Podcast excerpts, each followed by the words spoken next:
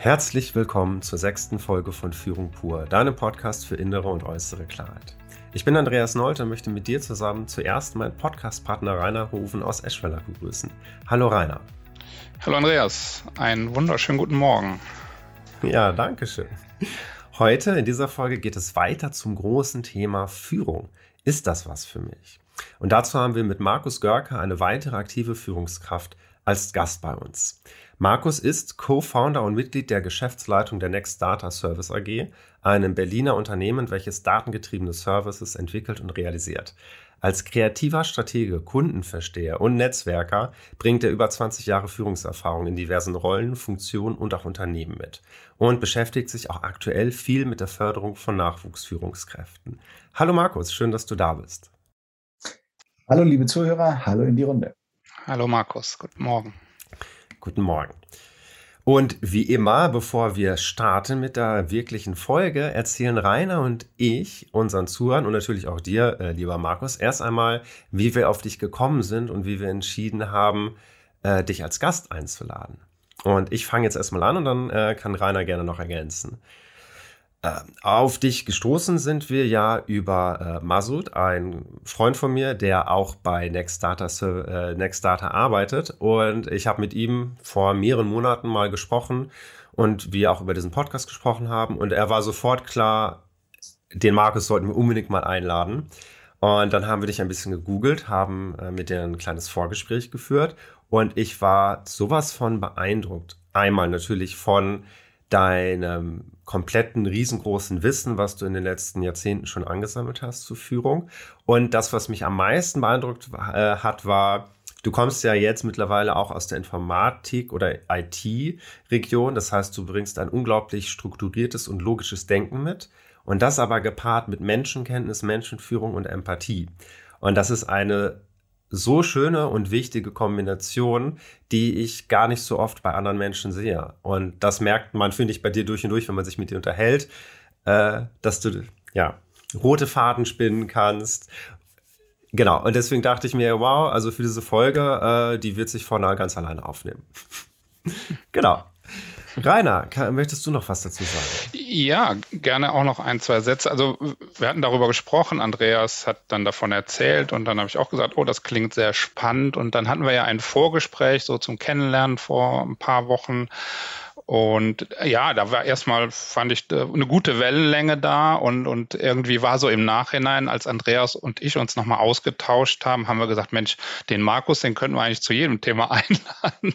So, also so von unserer Seite so ein großes Know-how und von daher hm, haben wir gedacht, das passt. Und ähm, ja, wer weiß, vielleicht hören wir uns ja irgendwann später auch nochmal zu einem anderen Thema, aber erstmal freuen wir uns, dass du heute da bist. Und ähm, das ist so direkt auch vielleicht überall eine gute Überleitung so in die erste Frage, dass du vielleicht auch für unsere Zuhörer und Zuhörerinnen noch mal so ein bisschen was zu deinem Werdegang kurz erzählst, so äh, insbesondere auch noch mal mit dem Fokus, ähm, wie hast du herausgefunden auch oder wie war das bei dir, dass du gemerkt hast, ach Führung ist was für mich oder ich will Führungskraft werden. So wie hat sich das entwickelt, wie hat sich das vielleicht ergeben, Keine, also dass du da mal das erzählst, das wäre super zum Einstieg. Ja, Andreas und Rainer, das mache ich sehr gerne, ähm, muss aber vorwegschicken, dass mir ja fast ein bisschen peinlich ist, äh, so schon am Anfang gelobt zu werden. Insofern, äh, ich hoffe, dass das auch am Ende dieses Podcasts noch euer Fazit ist. Schauen wir mal. Also insofern erstmal danke für die Blumen. Ähm, ja, vielleicht einmal ganz kurz, wer bin ich und ja, wenn ja, wie viele? Äh, Markus Görke, bin mittlerweile 50 Jahre, äh, komme aus dem Münsterland ursprünglich, bin mit 20 nach Berlin umgezogen und hängen geblieben, wie man so sagt, zum Studium. Ich habe BWL und Wirtschaftsinformatik studiert, äh, wurde in der Zeit vier Jahre durch die IBM gefördert und habe in dieser Phase Freude daran bekommen, ich sage mal, technische Lösungen zu konzipieren, aber noch mehr ähm, eigentlich das Business-Problem dahinter zu verstehen. Und mich interessiert immer das große Ganze ähm, auf was draufzudenken. Es hat mich, hätte mich nie zufriedengestellt, ähm, irgendeinen kleinen Teil eines Prozesses zu beherrschen und nicht zu wissen, warum und was macht man mit meinem Ergebnis. Und das Gleiche geht eigentlich auch für Organisationen.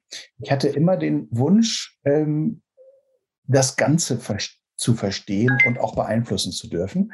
Und das hat dazu geführt, dass ich von kleinen Projekten als Student dann in die Managementberatung gekommen bin, weil da lernt man sehr viel äh, in Zusammenhängen zu denken und vor allen Dingen Business und Technik ähm, zusammenzusehen und nicht nur isoliert. Und so habe ich mich dann entwickelt, dass ich quasi sechs Jahre bei PwC Consulting unterwegs war, auch sehr global. Ähm, danach ähm, habe ich eine Firma saniert als Geschäftsführer. Das war sehr spannend, weil Berater machen ja nur PowerPoint. Äh, wenn man als Geschäftsführer selber entscheiden muss und dann noch in der Insolvenzsanierung, das ist dann ein ganz anderer Schnack. Da geht dir also schon mal die Düse und da lernt man vor allen Dingen, dass dieses ganze Theoretische von dem Praktischen noch ganz weit weg ist manchmal. Das war eine spannende Zeit, kann ich später erzählen. Ähm, nach zwei Jahren war die sanierte Firma aber zu klein für zwei Geschäftsführer und ich bin Partner einer Logistikberatung geworden. Äh, in der Phase durfte ich einen neuen Geschäftsbereich mit aufbauen. Ähm, in der Finanzkrise konnte ich dann eine Softwarefirma ähm, gewinnen, beziehungsweise andersrum, sie hat mich gefunden. Ähm, der Inhaber, ein Gründer, wollte ein ERP-Systemhaus äh, weitergeben an Nachfolger, der sollte ich sein. Da durfte ich drei Jahre die Firma sehr, sehr stark mitprägen für eine neue Zeit, aber leider kam es dann nicht zu dem Verkauf. Und dann bin ich nochmal sechs Jahre in die Beratung gegangen in die Unity-Gruppe in Büren, Paderborn, die sehr stark ähm, Managementberatung und den Digitalisierungsaspekt mit technischen Realisierungen verbindet.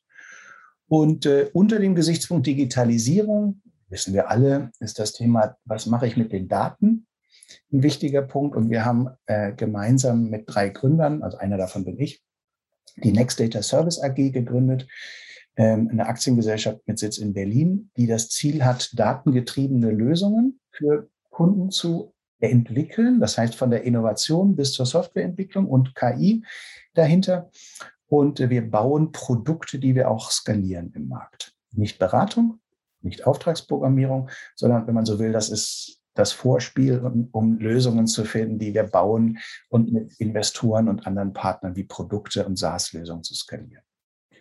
Genau. Und äh, Führung, man hört es ja schon ein bisschen raus, einiges an Erfahrung habe ich auch in unterschiedlichen Herausforderungssituationen. Ja, wie bin ich dazu gekommen? Wahrscheinlich durch einen großen Drang an Neugierde und Wunsch, was beeinflussen zu können, ähm, Gestaltungsraum zu haben. Ähm, ich glaube, ich bin ein relativ kreativer Mensch. Und äh, ganz praktisch ähm, hat das aber mit gar nichts mit Business zu tun. Ich bin äh, früh in der christlichen Kirchenarbeit tätig gewesen, habe frühzeitig mit jungen Menschen äh, Gruppen geleitet und habe da meine, meine Leidenschaft für das Fördern von Menschen entdeckt.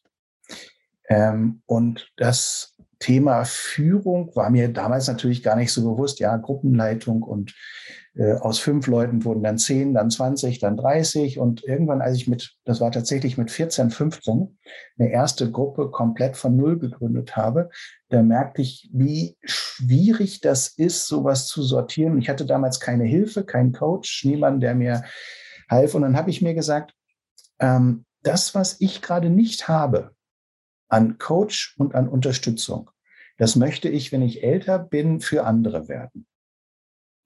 Und so kam dann dazu, dass ich mich selber mit dem Thema beschäftigt habe, um also im Prinzip darin besser zu werden, weil es einfach der Bedarf war mich äh, fortgebildet habe, mir dann Bücher besorgt, habe ältere Menschen angesprochen, du, wie macht man das? Wie hast du das gemacht? Und ja, da habe ich versucht, viel zu lernen, aber immer in der praktischen Anforderungssituation, dass das nicht so ein theoretisches Geblubber ist, wo man dann Management bei auswendig lernt und dann ausprobiert und alle laufen weg, sondern eher aus der er gibt mir irgendwas, was mir hilft. Ich muss es jetzt lernen. Und äh, ja, denke, dann sammelt man über 30 oder eigentlich sind es ja fast 35 Jahre doch dann ein bisschen Erfahrung, ähm, wo man sortieren kann, was klappt, was klappt nicht. Und ich habe trotzdem noch meine Challenges und lerne. Ich finde, das bringt uns auch nochmal zu einer ganz spannenden Frage, als du auch gesagt hast, dass du auch jetzt noch deine Herausforderungen hast. Wie war das in der Anfangszeit? Kannst du dich noch daran erinnern, was für Herausforderungen und vielleicht auch Fragen du hattest, wo du auch noch gemerkt hast, du musst das gerade alles noch erarbeiten. Du hast vielleicht selber noch niemanden, der dich da an die, an die, an die Leine, das klingt, aber die, dich unterstützen kannst. Ja. Genau, also was gab es vielleicht gerade in der Anfangszeit für besondere Herausforderungen für dich? Ja.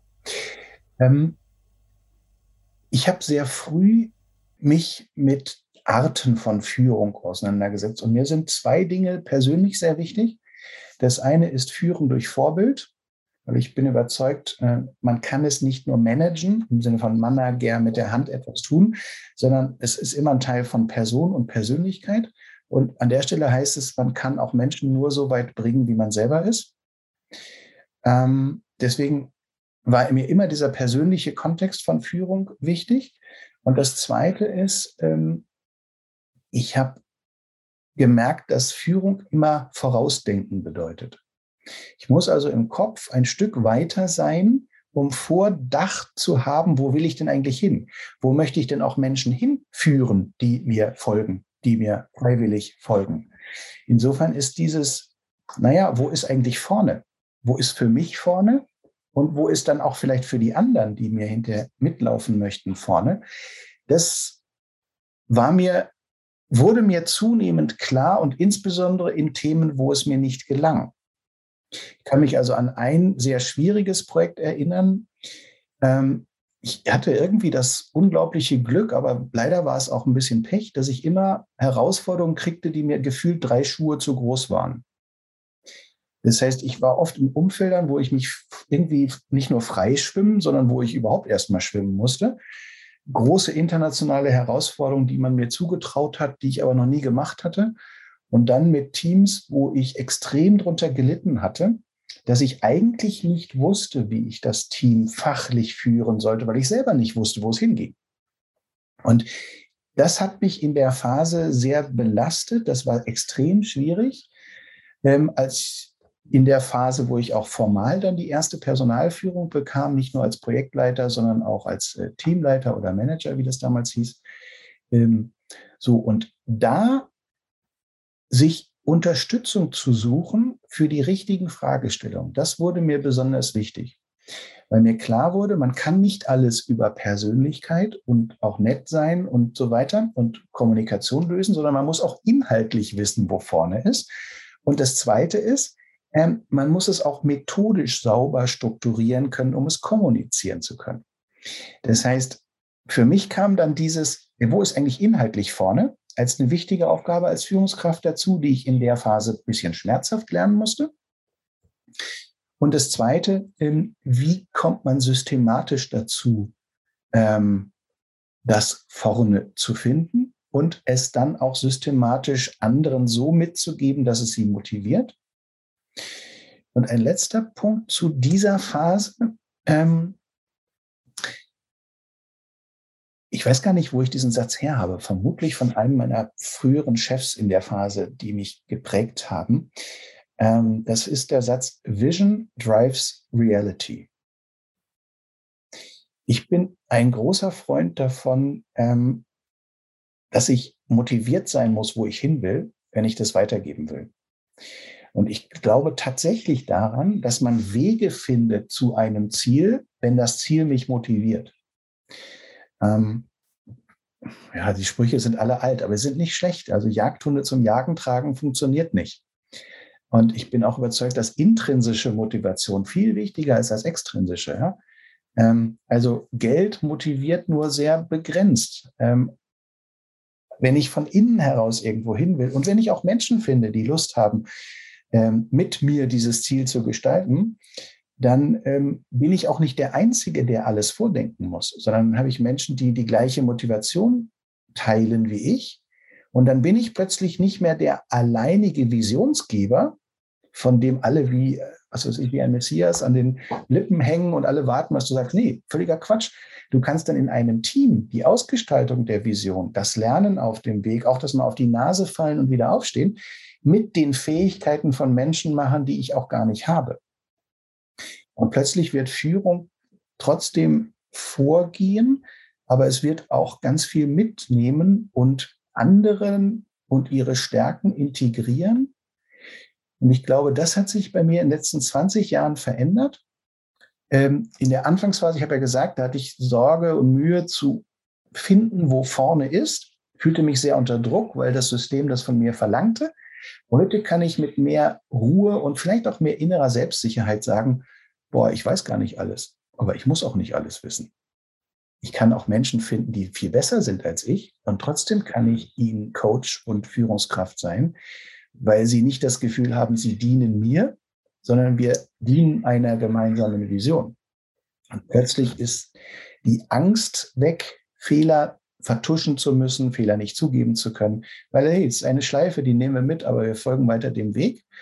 Und vor allen Dingen dieses Thema ähm, visionsorientierte oder intrinsisch motivierte Führung ist etwas, was ähm, ganz stark diese Fehlertoleranz löst.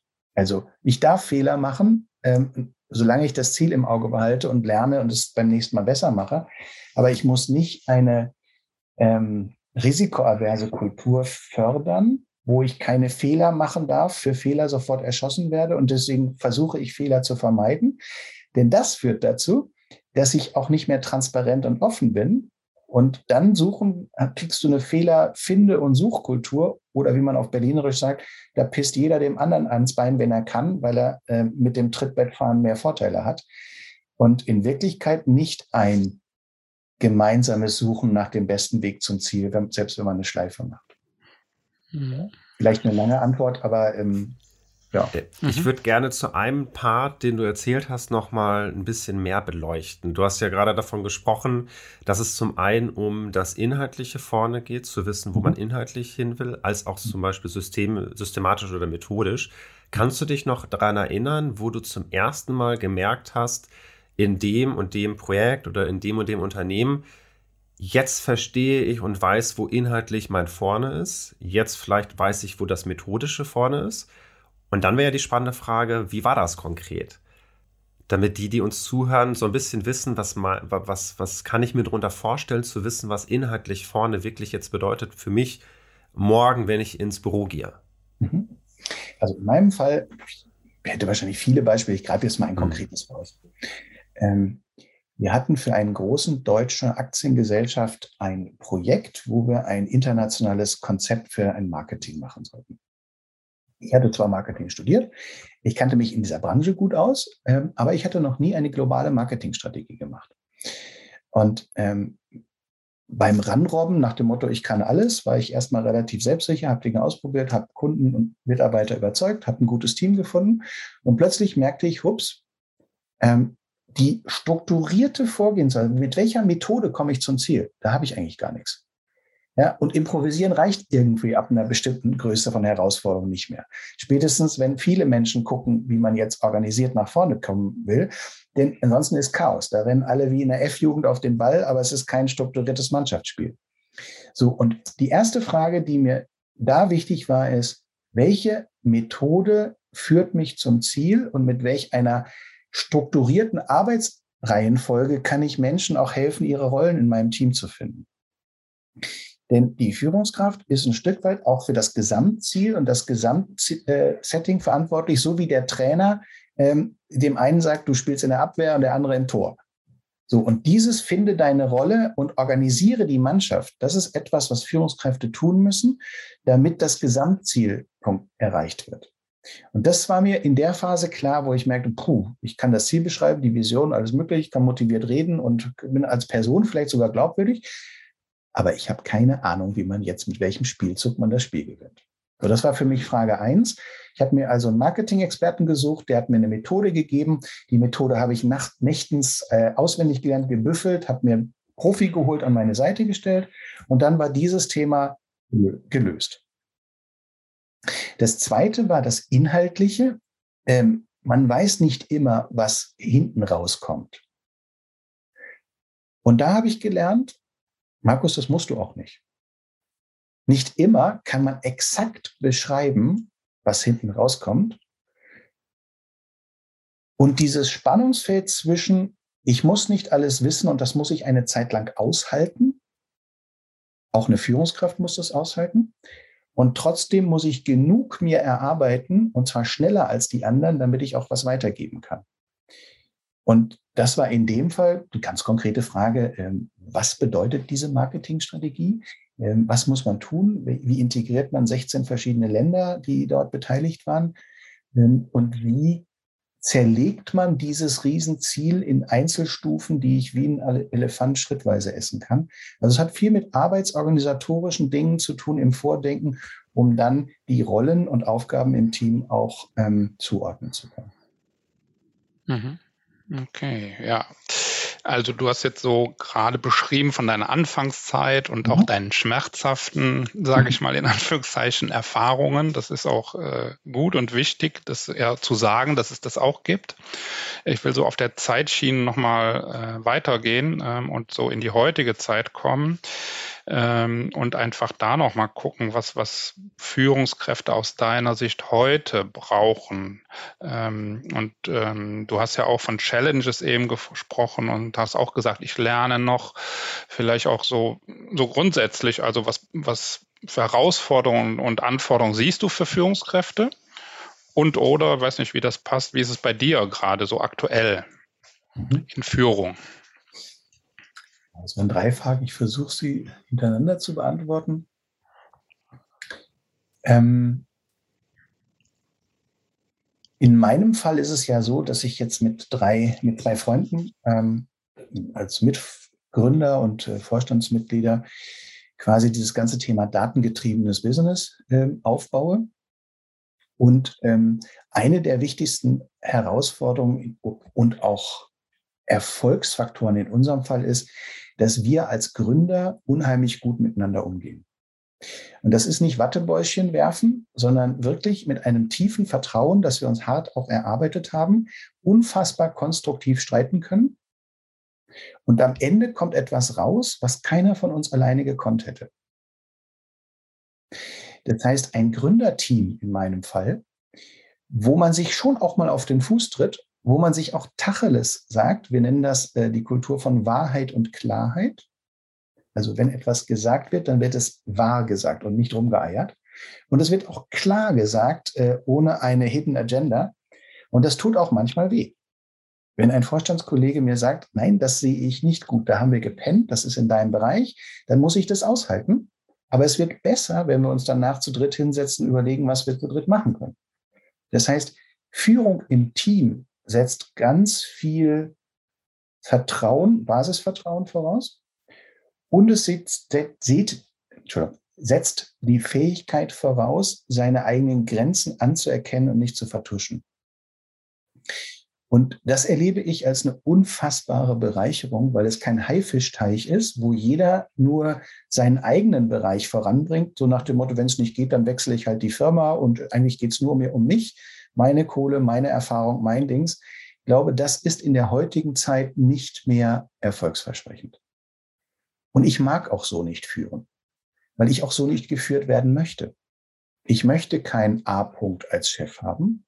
Und ich bin auch überzeugt, dass die wirklich guten Menschen, die sich aussuchen können, wo sie arbeiten wollen, dass sie sich Umfelder und Führungskräfte suchen, von denen sie lernen können und wollen glaube, der Satz geht irgendwie so, Menschen kündigen nie wegen eines Jobs, sondern meistens wegen ihres Chefs. Und die Umkehrung gilt aber auch. Menschen kommen dazu, wo sie andere Menschen finden und Umfelder, wo sie was lernen können, wo sie vorankommen. Und wenn das eben nicht der Fall ist, weil eine Arschlochkultur der Fall ist oder ähm, wo Menschen nicht wirklich äh, gefördert werden, dann werden sie weggehen. Und das finde ich richtig, weil ich würde das auch tun. Gleichzeitig bedeutet das, und jetzt zu deiner Frage aber, dass ich das auch als Vorstand ähm, in einem extrem wachsenden Unternehmen aushalten muss und dass ich auch zu meinen eigenen Lernkurven stehen muss und sagen, ja, habe ich Mist gebaut oder habe ich übersehen, war ich zu langsam. Schleife zurück, nochmal hinsetzen und neu machen. So, und diese, dieses auch als oberste Führungskraft äh, zu tun, ist etwas, was ich auch nur empfehlen kann. Und ich habe den Eindruck, dass unsere Mannschaft, wir sind jetzt 40 Leute im, im dritten Jahr oder dreieinhalbten Jahr, dass sie das gutieren und wertschätzen und umgekehrt ähm, auch mit uns als Vorstände genauso positiv umgehen. Challenges ist in meinem Fall tatsächlich die Frage, ähm, dieses extrem schnell wachsende, wo man sich im Prinzip jedes Vierteljahr auf eine neue Situation einstellt, die man ja selber geschaffen hat. Ja, da merkt man, ich bin schon dankbar, dass ich das nicht mit 25 mache oder mit 30, sondern dass ich mit meinen 50 die eine oder andere Herausforderung schon erlebt habe und mit einer ruhigen Hand, aber auch mit einer schnellen und präzisen Reaktion ähm, handeln kann. In meinem Fall bedeutet das sehr häufig, dass wir uns zwei bis dreimal im Jahr strukturiert als Vorstände zwei Tage einschließen. Wir hatten gerade zwei Tage Vorstandsklausur und äh, uns quasi mit der Frage, wo stehen wir, was ist nötig, was haben wir gelernt und was ist für das nächste halbe Jahr die wesentliche Priorität, ähm, sehr konsequent streitend durchdiskutieren. Und dann können wir auch mit Ruhe und Klarheit der Mannschaft und den Partnern und Freunden äh, in Zusammenarbeitsmodellen, also Geschäftspartnern, auch sagen, was unser Verständnis von vorne ist. Denn das ist, dann ist es auch abgehangen. Ne? Oh, war das eine Antwort? Mhm. Mhm. mhm. Ja, vielen Dank. Und die Antwort führt uns auch wunderbar zur nächsten Frage. Du hast es gerade so schön dargestellt. Wir haben ja jetzt in dieser Folge zunächst deine Vergangenheit beleuchtet, deine Anfangszeit. Jetzt sind wir in der Gegenwart und du hast es so schön gesagt, mit äh, 50 Jahren kannst du deutlich entspannter mit bestimmten Situationen umgehen, als hättest du das mit 25 machen müssen. Mhm. Und jetzt gehen wir auf die andere Seite und gucken uns an, wenn jetzt jemand anfangen möchte, Führungskraft ja. zu werden mhm. und sich denkt, oh ja, ich bin 25, 30, was mache ich denn jetzt? Ich habe ja noch nicht vielleicht die Ruhe. Was würdest du heutigen Menschen, die Führungskraft werden wollen, empfehlen, wie sie sich in dieses Meer hineinbegeben? Sie hören von allen möglichen Seiten, hier kommen Herausforderungen, da kommen Herausforderungen, hier hilft Erfahrung. Mhm. Was macht man, wenn man diese Erfahrung noch nicht hat und wie findet man diesen Weg? Mhm. Ja, das ist eine sehr gute, sehr gute Frage. Ähm, ich würde drei konkrete Empfehlungen geben. Frage eins: Beschäftige dich mit anderen Menschen, die Führungskräfte sind, und frage, ob dich das motivieren würde, was sie tun. Also spürst du eine Begeisterung, wenn du auf jemanden guckst, äh, du bist 25, triffst einen Gründer, der ist 35, der erzählt seine Geschichte. Ey, findest du das geil? Oder ist das irgendwie nur langweilig. Also es, es muss eine Motivation da sein, irgendwas anzustreben. Das zweite ist, probiere Dinge aus oder ich glaube sogar, Führungskräfte macht man nicht, sondern sie werden zu einem großen Teil auch, ist man das oder nicht. Ähm, wenn einer, so wie jetzt in meinem Fall, ne, ob das die Kirchengruppe ist oder der Kindergarten oder die ähm, Elternvertretung oder die Schul AG, wenn einer immer gerne Dinge organisiert, Menschen unterstützt, vielleicht auch organisatorisch eine Begabung hat, dann merkt man das, glaube ich, relativ früh. Ich habe zwei Mädchen, die sind jetzt 24. Die eine hat sich gerade selbstständig gemacht nach ihrem Studium. Die wusste schon mit drei oder vier, dass sie da eine eine Begabung haben. Und ich glaube, das kann man rausfühlen. Und wenn das für jemanden total fremd ist, nach dem Motto, ich habe keine Ahnung, ich weiß nicht, wie das geht, habe noch nie ein Buch gelesen, niemand motiviert mich, aber ich möchte Vorstandsvorsitzender werden. Vielleicht nicht. Und das Dritte ist, ähm, wenn man das möchte, auch wenn man keine Erfahrung hat, würde ich sagen, probier es aus. Probier es in kleinen Dingen aus. Es gibt einen, einen guten biblischen Rat zum Thema Verantwortung, der heißt, ähm, sei im Kleinen treu, dann kriegst du auch Großes. Und ich denke, das gilt auch heute. Man wird nicht als Vorstand geboren und Investoren geben dir nicht äh, als erstes äh, ihre Millionen, um damit ein Startup zu bauen, sondern man baut sich einen Track Record auf. Und das sind ganz kleine Dinge, wo man Verantwortung annimmt und ausprobiert. Das heißt, wenn jemand Führung ausprobiert und merkt, er fängt an, erfolgreich zu sein im Sinne von, Ziele werden erreicht. Menschen sind auch noch am Ende des Projektes so sagen, ey, geil, abklatschen, wir feiern den Erfolg, ist cool. Hast du noch eine Idee? Wollen wir noch was zusammen machen? Ähm, dann merkt man, das kann nicht so ganz schlecht gewesen sein, auch wenn man vielleicht nicht alles perfekt äh, hingekriegt hat. So, das heißt, Punkt eins, beschäftige dich mit Menschen, frag, ob es dich motiviert und finde vielleicht Vorbilder. Zweitens, äh, hör in dich selber rein und guck, was du an Ansätzen hast. Und das dritte, fange in kleinen Schritten an, Dinge auszuprobieren und wenn es klappt, weitermachen. Wenn es nicht klappt, auch weitermachen. Bloß nicht beim ersten Mal gleich aufgeben. Aber wenn du fünfmal an der gleichen Seite äh, gescheitert bist und alle geben dir Feedback und sagen, du, vielleicht machst du doch lieber äh, Bibliothekar, weil Menschen sind nicht so deins. Oder äh, werd Ingenieur und bau irgendwas Technisches, aber Menschen sind nicht deins. Dann sollte man das vielleicht auch als Feedback ernst nehmen, denn eine Enttäuschung ist ja die Befreiung von einer Täuschung.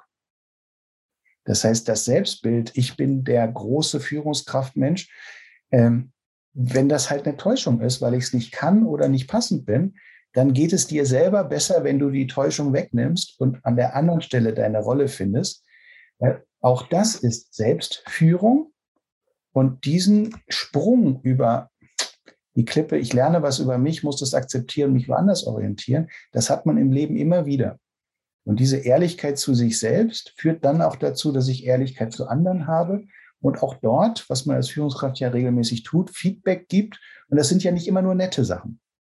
Dann nimmt man auch manchen Menschen mal eine Täuschung oder sagt bis hierher und nicht weiter. Oder ich entscheide, wo vorne ist. Wenn du nicht mitspielen willst, dann spielen wir nicht mehr in der gleichen Mannschaft. Das sind Dinge, die muss man lernen, weil da muss man Entscheidungen treffen und auch verantworten. Und das fängt ein Stück weit damit an, dass man das auch bei sich selbst lernt Deswegen offen sein für andere Wege und Täuschungen, Enttäuschungen aktiv äh, angehen. Mhm. Okay, ja, drei gute Punkte, wie ich finde. Ähm, und ich bleibe mal auf der Zeitschiene. Wir sind heute so auf der Zeitschiene vom Anfang. Jetzt waren wir in der Gegenwart, wo Andreas gerade geguckt hat. Vielleicht jetzt mal so der Blick nach vorne, dann die Zukunft. Wo siehst du dich da in deiner Entwicklung als Führungskraft und ja, was sind so Themen, Führungsthemen der Zukunft für dich? Ich meine jetzt ganz persönlich so bei mir. Ja. Ja. Mhm. Ähm, ja, mindestens zwei Punkte fangen mir ganz schnell an. Ich, ein dritter auch sofort. Ähm, für mich sind Menschen wichtiger als Sachen. Langfristiges wichtiger als kurzfristig und in meinem Fall, weil ich noch ein gläubiger Mensch bin, ewiges vor zeitlichem. Das sind drei Prinzipien, die ich mir relativ früh als Mensch gesagt habe. Die halte ich auch nicht immer durch, aber das sind irgendwie so anfassbare Dinge. Und ich merke, dass die auch zu einem Teil von mir geworden sind. Das heißt, konkret zu deiner Frage, ich möchte noch zehn Jahre mit meinen beiden Freunden das Startup groß machen und ich möchte es globalisieren und ich möchte was selber Geschaffenes in eine globale Welt bringen können und möchte diesen Erfolg als Unternehmer irgendwann feiern. Also ich feiere ihn jetzt schon jeden Tag, aber die Weltherrschaft ist noch nicht erreicht. Das sind meine unternehmerischen Ziele und dafür investiere ich viel und das macht mir unfassbar Spaß mit äh, meinen äh, Kolleginnen und Kollegen in der Next Data Service AG. Das zweite ist, ähm, ich hatte das vorhin gesagt, ähm, ich möchte einer sein, der jungen Menschen der Sparringspartner ist, der mir fehlte, unter 20. Und ähm, ich habe mit einem Freund zusammen eine, ein Young Leaders Program gegründet. Das ist äh, eine Veranstaltung, wo wir dachten, wir bieten mal 24 Monate zwölf Themen zum Thema Führung an einen Abend, wo wir Impulse geben, ein Hausaufgaben und ein zweiter, wo wir mehr Coaching machen. Wir haben das in einem Kreis von jungen Leuten, so im Prinzip in unserem Netzwerk gestreut und dachten, ach, wenn, wenn wir zwei ähm, 50-jährige Führungskräfte vielleicht zehn Leute finden, hey, dann haben wir echt zehn Leute motiviert, zehn Leute äh, was mitgegeben, das wäre cool. Das Feedback hat uns total überrascht. Wir machen das über Zoom. Es sind 40 Leute seit einem Dreivierteljahr. Wir haben Anfang des Jahres angefangen. Und es ist unfassbar toll zu merken, welches Feedback ich bekomme. Und äh, ehrlich gesagt, ich quatsch ja nur vor mich hin in den Dings. Na, natürlich strukturiert, ne? ein bisschen mit Methode und PowerPoint. Ähm, aber eigentlich kostet es mich nicht viel Kraft. Weil so wie heute, ich erzähle aus meinem Leben, ich sortiere das anders natürlich als jetzt hier im Podcast im Gespräch. Und ich bin jedes Mal wieder verwundert. Der letzte Abend war gestern immer von äh, 20 bis 22 Uhr, wie dankbar die jungen Leute sind. Ich mache gar nichts, ich erzähle halt. Und da merke ich, ähm, wie viel Wert mir das gibt, ähm, wenn ich da Menschen mit meiner Erfahrung und meinem Coaching helfen darf. Und das Dritte, ich bin unfassbar verliebt in mein kleines Enkelkind. Und ich merke, dass ich als Führungskraft etwas ganz Einfaches mache. Ich hatte das Thema Führen durch Vorbild so mal vorhin gesagt. Ähm, ich habe zu wenig Zeit für meine Kinder gehabt, als ich Vollgas im Beruf gab.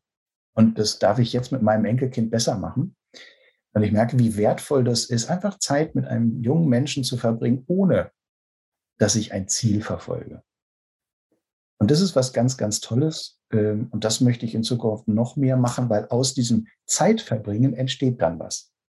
Dann entsteht eine Frage ähm, oder dann entsteht ein Connection, dann entsteht, man tut was zusammen. Und ja, da möchte ich mehr Ruhe für finden in der Zukunft, als ich das in meinem Vollgas-Berufsleben, sagen wir, die letzten 30 Jahre hatte.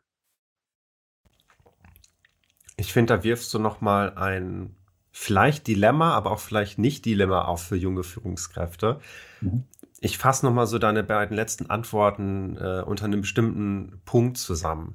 Und zwar zum einen hast du ja einmal eben gesagt, dass es wichtig ist, auch klar zu kommunizieren, Menschen vielleicht auch mal zu enttäuschen oder ihr die Enttäuschung zu nehmen und äh, ihnen auch Grenzen aufzusetzen. Und dann gibt es ja gleichzeitig diesen Moment, wo wir unter Umständen unser inneres Vorne noch gar nicht so richtig haben.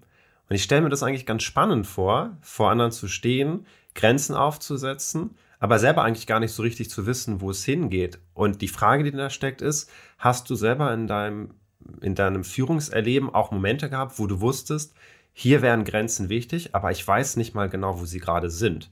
Ich bin selber noch gar nicht so richtig sortiert, aber meine, meine Mitarbeiter und Mitarbeiterinnen, die brauchen jetzt eigentlich gerade eine Klarheit. Kann ich die denen eigentlich gerade geben? Und da steckt dann vielleicht auch Druck mit drin, weil es könnte ja sein, dass ich mich eigentlich vertan habe. Also wir kommen dann darauf wieder Richtung Fehlerkultur. Ist ja ein sehr komplexes Thema. Interessant. Spontan wollte ich gerade sagen, erstmal, nee, da müsste ich jetzt in meiner Vergangenheit suchen. Während du den zweiten Satz sagtest, fiel mir ein, dass das doch Realität ist. Und zwar gerade, wenn du ein Startup hast, wo du viele Dinge tust, die es so noch nicht gibt oder wo kein Copycat möglich ist. Also die ganze künstliche Intelligenzwelt und Company Builder in dem Kontext ähm, ist schon noch eine ziemlich neue Sache. Da hat es nicht 15 Bücher, wo man nachlesen kann, wie man das tut. Da sind wir relativ weit vorne, was den Innovationsgrad angeht. Und ja, das gibt es. Also es gibt immer noch Felder, wo wir etwas anfangen und ich merke, hoppla, ich weiß eigentlich nicht, was der übernächste Schritt ist. Und deswegen kann ich meine Teams auch nicht führen. Und ich merke dann, dass mir Fragen gestellt wird. Markus, wie soll ich das tun? Oder wie organisieren wir uns jetzt? Wie soll das Team zusammenarbeiten? Wer macht was? Und dann mache ich vielleicht aus einem Impuls die erste ähm, Struktur und merke dann, ups, nee, irgendwie eiern wir rum. Und ich glaube, es sind zwei Dinge, die man dann tun muss. Erstens, man muss feststellen, dass man rumeiert. Ja, einfach sagen, ey, Moment mal, halt mal eben. Ich halte mich an und ich halte auch das System in dem Moment an. Also mein Team vielleicht für das. Das zweite ist, gemeinsam überlegen, was fehlt uns. Und da hilft es auch, die Mitarbeitenden oder die Kollegen zu fragen. Was ist deine Sicht? Und dann sagt der eine, wir brauchen jetzt eine Struktur, wir brauchen eine klare Verantwortung oder wir müssen einen Impuls von außen holen. So. Das heißt, dieses Demokratisieren des Themas, was ja sowieso jeder spürt. Jeder merkt, äh, ne? So, und das dritte ist dann, konsequent das Fehlende zu besorgen. Also, wir fangen jetzt an mit Investor Relations. Ja, als Firma äh, sind wir jetzt groß genug, äh, externe Investoren gewinnen zu können. Ähm, wir haben da ein bisschen Erfahrung, aber nachdem wir jetzt ein paar Monate das äh, sortiert haben für uns, haben wir jetzt festgestellt, es ist besser, wenn wir uns eine M&A-Unterstützung holen. Da bricht mir ja kein Zacken aus der Krone, wenn ich feststelle, auch wenn ich für die Finanzen verantwortlich bin, ich habe halt Grenzen. So, also haben wir uns jemand von außen geholt und sieh zu, plötzlich fluppt der Prozess viel besser, weil der bringt ein Netzwerk mit, der bringt mehr Erfahrung bei der Bewertung von bestimmten Dingen mit und äh, wir kriegen plötzlich Geschwindigkeit auf den Prozess. Das heißt, dieses nicht alles alleine machen müssen, aber trotzdem die Verantwortung für das Ziel zu behalten und dann das zu besorgen. In dem Fall äh, externe Hilfe. Das ist notwendig, um zum Ziel zu kommen. Und nochmal, am Ende zählt das Ziel. So, und diese, dieses Bewusstsein dafür habe ich alle Ressourcen und Kompetenzen in mir oder in meinem Team? Ehrliches Nein und dann ehrlich, was brauche ich und das konsequent besorgen. Das ist, glaube ich, ein Teil, was Führungskräfte immer machen. Denn am Ende ist es immer Mangelverwaltung. Man hat nie alles am Tisch, man muss immer gucken, wie man mit begrenzten Mitteln ein bestimmtes Ziel erreicht. Ja, du hast es jetzt so, so beschrieben aus deiner Sicht und aus deinem Unternehmen. Und wir wollen auch noch mal so gucken, ähm, äh, du hast ja auch einen Blick, wenn du sagst, du machst auch so ein Young Leadership Programm, auch auf Führungskräfte. Wie siehst du das vielleicht auch in anderen Unternehmen oder grundsätzlich in deutschen Unternehmen? Einfach mal den Blick so da rein, den Scheinwerfer halten. Worauf sollten Führungskräfte bei der Wahl ihrer Führungskräfte besonders achten? Was wäre so deine Empfehlung, worauf man gucken kann? Das sind ja heute schon sehr hochstrukturierte Prozesse. Also wenn man sich bei einem DAX-Konzern bewirbt, dann wird man ja nicht Führungskraft nur, weil man äh, jetzt Bock darauf hat, sondern da geht man durch Assessments. Mhm. Ähm, da sind Personalauswahlprozesse, die sind ähm, hochstrukturiert, auch datenbasierte Prozesse, wo schon eine relativ gute Qualität auch drin liegt. Ähm, ich denke, wir erleben gerade ähm, zwei Dinge, die auch gerade die großen Konzerne merken, dass äh, Führungsverhalten sich verändert, also von der ähm, von den Wasserfallmodellen im Sinne von ich weiß, wo vorne ist, strukturiere das runter in einen Plan und Meilensteine für fünf Jahre und dann arbeitet man den Plan stoisch ab und wenn wir Glück haben, erreichen wir das Ziel, zu einer Welt, die sehr viel komplexere Projekte und Ziele managen kann, nämlich das agile Vorgehen. Ich weiß, wo ich hin will. Ich habe ein Zielbild, das ich beschreiben kann. Aber ich arbeite mich in kleinen Schritten, in Sprints auf das Ziel hin und darf da auch mal einen kleinen Fehler oder einen Umweg machen. Aber es ist nicht der vordurchdachte Plan, den ich stumpf wie ein Lemming abarbeite oder hinterherlaufe, sondern eben stärker dieses agile Lernen und was am Ende deutlich höhere Geschwindigkeit und vor allen Dingen auch ähm, höhere Erfolgswahrscheinlichkeit bringt. Diese, und ich glaube, unsere ganze Welt ändert sich stärker in diese ähm, Vorgehen. Es sind also nicht nur Projektmanagement-Techniken. Das setzt aber zwei Dinge voraus und ich glaube, das muss man in Deutschland noch mehr lernen als bisher. Das eine ist das Thema wirklich mit Fehlern umgehen. Ich kenne keinen DAX-Konzern, der einen Blog hat, wo Vorstände schreiben, was sie für Fehler gemacht haben und was sie daraus gelernt haben. Alle reden von Fehlerkultur und von agil und geblubber. Aber wenn das der Fall ist, dann muss ich als Führungskraft Dinge sagen, wo ich Fehler gemacht habe, was ich daraus gelernt habe und da eine Empfehlung machen. So weit sind wir an vielen Stellen nicht, weil für Fehler kriegt man keinen neuen Vorstandsvertrag. So. Da stinkt der Fisch nach wie vor vom Kopf. Das zweite ist, wenn jemand Fehler machen darf, dann bedeutet, und er soll nicht unendlich viel Fehler machen, ist schon klar, ne? Aber dann bedeutet das, dass mein Commitment zu dem Menschen als junger Führungskraft höher sein muss als zu dem einzelnen, einzelnen Job. Also ich investiere dann in Menschen und Führungskräfte. Und was sie für einen Job machen, ist die zweite Frage. An vielen Unternehmen ist es heute noch so, wir haben Stellenbeschreibungen von Jobs und tauschen die Menschen aus wie Material. Weil es geht nur um den Job. Und die Firmen haben kein Gedächtnis im Sinne von, du hast es gut gemacht, du hast bei der nächsten Stelle versagt, sorry, du bist raus. So, und dieses Gedächtnis im Sinne von ähm, auf die Stelle und den Job und den Prozess und die beschriebenen Dinge gucken, da muss aus meiner Sicht ein Denken umgehen, dass man eigentlich Menschen gewinnen muss, mit denen man die Organisation baut, weil das Potenzial des Menschen muss gefördert werden. Ich habe den Eindruck, dass auch die großen Unternehmen mittlerweile das praktisch lernen, auf, sich auf diesen Weg zu machen, weil es schlicht zu wenig Fach- und Führungskräfte gibt in Deutschland. Also wir können uns gar nicht erlauben, dass die Ausgangsbasis schlecht zu behandeln, damit die ins Ausland gehen. Ähm, und wenn man sich anguckt, welche Transformation Konzerne wie, was weiß ich, die Volkswagen AG oder ähm, die Deutsche Bahn als Beispiel, ne? ehemaliger Staatskonzern, was die zu dem Thema äh, agiles Arbeiten, innovatives alles in den letzten Bahn Jahren auf die Beine gestellt haben, dann ist es beeindruckend. So, und ich denke, das ist richtig, weil wir mit dieser anderen Art zu denken äh, sonst die Transformation nicht schaffen und im internationalen Vergleich noch langsamer äh, bleiben. Und du fragtest nach deutschen Unternehmen. Will das bewusst mal in den äh, internationalen Kontext stellen. Ich denke, Deutschland wacht auf. Deutschland bewegt sich.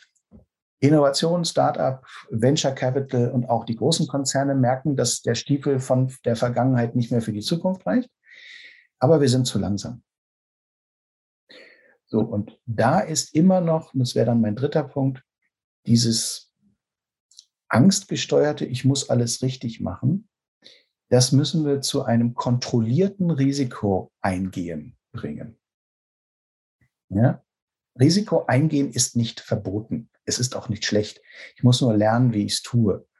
Und wenn ich über die Straße gehe, gehe ich ein kontrolliertes Risiko ein. Und wenn ich schwimmen gehe, auch. So, und jetzt müssen wir lernen, wie wir das Risikovermeidung und ähm, Risiken eingehen in Organisationen vernünftig hinkriegen. Ja, also wenn ich am Band stehe und einen Sitz in Golf einbaue, dann darf ich kein Risiko eingehen, ob die Schraube hält oder nicht. Da muss ich präzise arbeiten. Aber es gibt andere Fälle, da muss ich Risiken eingehen, da muss ich sie auch kontrolliert eingehen und da muss ich Verantwortung übernehmen können und dürfen. Und jetzt zurück zu dem Führungsthema. Ich denke, Führungskräfte müssen Menschen sein, die Risiken eingehen. Unternehmerische Risiken sind per Definition da, weil das ist nie ein sicheres Umfeld. Aber ich muss vernünftig herangehen und zeigen, dass ich solche Risiken abschätzen kann und auch wenn was auf den Kopf fällt, vernünftig reagieren. Und ich glaube, darin zeigt sich eine Führungskraft. Manchmal mehr als im Beweis eines einzelnen Ergebnisses, was im Zweifel auch Zufall hätte sein können. Also manage den Prozess und nicht nur das Ergebnis Schön. Markus, wir nähern uns langsam dem Ende der Folge und wir haben am Ende immer drei Sätze, die anfangen und die du dann bitte vervollständigst, so spontan und intuitiv wie möglich. Und das ist dann meistens nochmal so eine Zusammenfassung der heutigen Folge. Okay. Genau, und dann würde ich einfach mal mit dem ersten Satz starten und dann Rainer und dann ich und du lässt dir ein bisschen Zeit und dann vervollständigst du ihn. Okay? Ich try my best. Ja, perfekt. Okay. Der erste Satz lautet, Führung ist für mich authentisch sein, Menschen vor Sachen zu stellen und mit Menschen gemeinsam Ziele erreichen. Der zweite Satz lautet, beruflicher Erfolg ist für mich.